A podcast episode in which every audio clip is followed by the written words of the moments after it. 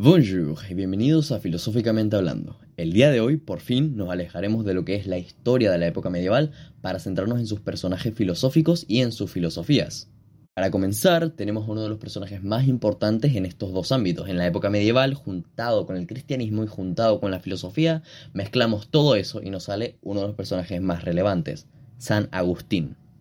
Agustín, o Agustín de Hipona, cuyo nombre completo es Aurelius Agustinus Hiponensis, perdóneme si no lo pronuncio muy bien, nació el 13 de noviembre del año 354 en Tagaste, una ciudad aproximadamente en la provincia de Numidia, en el norte de África, que actualmente forma parte de Argelia.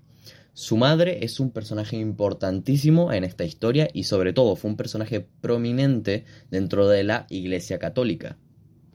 Santa Mónica desempeñó un papel fundamental en su vida y su desarrollo espiritual para conducirlo hacia el camino de Dios.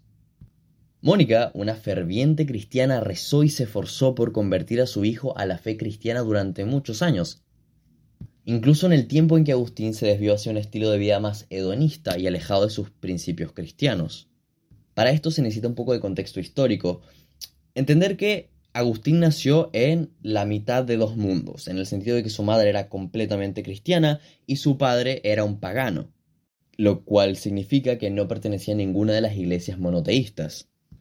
Y por la mayor parte de la vida de San Agustín fue bastante escéptico, durante su juventud sobre todo, con la idea de Dios, ya que estaba presente en su casa, sin embargo no podía él encontrar una razón, una lógica, una verdad que lo condujese hacia creer en Dios. Lo más importante cuando por fin se convierte al cristianismo porque se da cuenta de algo. En esencia, no es simplemente que cree porque nació en una familia cristiana, sino que en algún punto de su vida ocurrió algo, que les voy a contar qué fue, que lo hizo creer. Él necesitaba una revelación, un algo que ocurriese. Sin embargo, para este punto de su vida, él no tenía ningún tipo de prueba sobre la existencia de Dios. Por tanto, era escéptico hacia su existencia. Y así fue durante mucho tiempo, donde probó filosofías, donde empezó a viajar, donde probó muchas cosas. Así que la juventud de Agustín estuvo marcada por un escepticismo hacia la idea de Dios, eso está claro. Todo fue influenciado por corrientes filosóficas como el maniqueísmo y el escepticismo académico, del cual ya hemos hablado, no del maniqueísmo, pero sí del escepticismo.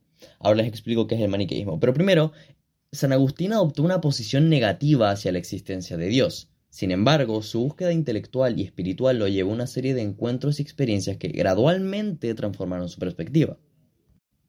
Además es extremadamente importante entender que durante todo este tiempo su madre constantemente estaba intentando ayudarle a convertirse al cristianismo, a aceptar la idea y la realidad de Dios. Figura de Mónica de Hipona ya de por sí era aclamada en la iglesia, ya que era extremadamente creyente. E incluso antes que a su hijo logró convertir a su marido al cristianismo, ya que como les dije al inicio, el padre de Agustín era pagano. Pero debido a la insistencia de Mónica, se convirtió por fin y al final al cristianismo. Para contextualizar un poco más la importancia de Mónica eh, para la iglesia cristiana, recuerden que hay un distrito en la ciudad de Los Ángeles que se llama Santa Mónica y se llama Santa Mónica por ella. Incluso con ese grito de su madre desde su temprana edad, él se mantenía aún escéptico. Gracias a su padre, eh, pudo obtener el dinero para ir a encontrar una educación fuera de su casa y fuera un poco de la esfera del cristianismo. Una de las filosofías que aprende es de las que les voy a hablar ahora mismo. El maniqueísmo, que fue una antigua religión dualista que tuvo una influencia significativa en la antigüedad, especialmente durante los primeros siglos de la cristianidad, ya que compitió con ella. La cosmovisión maniquea, que es simplemente la forma que tenía el creador de ver eh, esta idea, se basaba en la idea de una lucha constante entre dos principios opuestos, la luz y las tinieblas. La luz representaba obviamente el bien, la espiritualidad y la divinidad, mientras que las tinieblas simbolizaban el mal, la materia y la oscuridad. Esta dualidad se extendía a todos los otros aspectos de la existencia, incluida la naturaleza humana. En conclusión, el maniqueísmo sostenía que el ser humano era el resultado de la mezcla de estos dos principios opuestos. El cuerpo, visto como material y corruptible, era considerado una creación de las tinieblas, mientras que el alma, espiritual y luminosa, provenía de la luz. La liberación del alma se lograría a través de la ascensión espiritual y la purificación de la influencia de las tinieblas. Les expliqué esta corriente simplemente para que comprendan que San Agustín se educó en muchos lugares y que obtuvo diferentes formas de ver el mundo, incluso hedonista en algún punto de su existencia.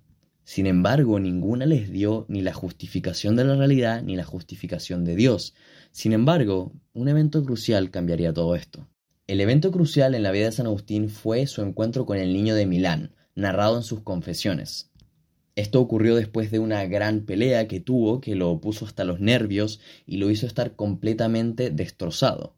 Y en su jardín escuchó una voz que le instaba una frase constante, ¿no? Toma y lee, toma y lee. Se lo decía una y otra vez. Esto lo interpretó San Agustín como leer la Biblia, porque decía toma y lee, toma y lee. Eh, simplemente lee la Biblia. Era lo que interpretó San Agustín, que era una señal de Dios, la señal que estaba buscando durante tanto tiempo, una razón para creer ya que en ese momento de desesperación total se le apareció la primera visión de lo que sería para él Dios, la primera señal concreta de que existe. Y lo que le dijo fue, agarra y lee, toma y lee, toma y lee. ¿Qué es lo que tenía que leer? La Biblia. Automáticamente, al abrir la Biblia, leyó un pasaje de las cartas de San Pablo y experimentó una revelación que cambió radicalmente su vida y lo llevó a la conversación a la conversación que al final lo llevó al cristianismo. Este episodio marcó el inicio a su dedicación a la fe y su abandono de las ideas agnósticas previas a las que había experimentado, ya sea el escepticismo, etc. Y a partir de aquí se convirtió en el defensor número uno del cristianismo, ya que con su increíble inteligencia adaptaba filósofos, adaptaba pensamientos, hacía libros larguísimos para poder defender su creencia. San Agustín dejó un legado duradero en la Iglesia. Sus escritos teológicos como La ciudad de Dios y las confesiones son considerados fundamentalmente para la doctrina cristiana. Desarrolló la Teodicea, una reflexión sobre el problema del mal y la justicia divina, abordando preguntas fundamentales sobre la naturaleza de Dios y el sufrimiento humano.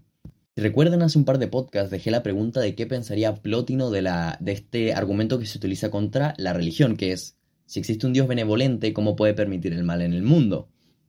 Bueno, San Agustín responde esta pregunta con la Teodicea, que es básicamente la vindicación de Dios, es hacerle entender a las personas de que Dios creó los mejores de los mundos. Es decir, que piensa en este mundo, piensa que se te cayó el helado, por ejemplo, y eso te causa sufrimiento. Sin embargo, San Agustín está diciendo que de todos los mundos posibles, este es el único en el que solamente se te cae el helado y no se te cae un búnker encima.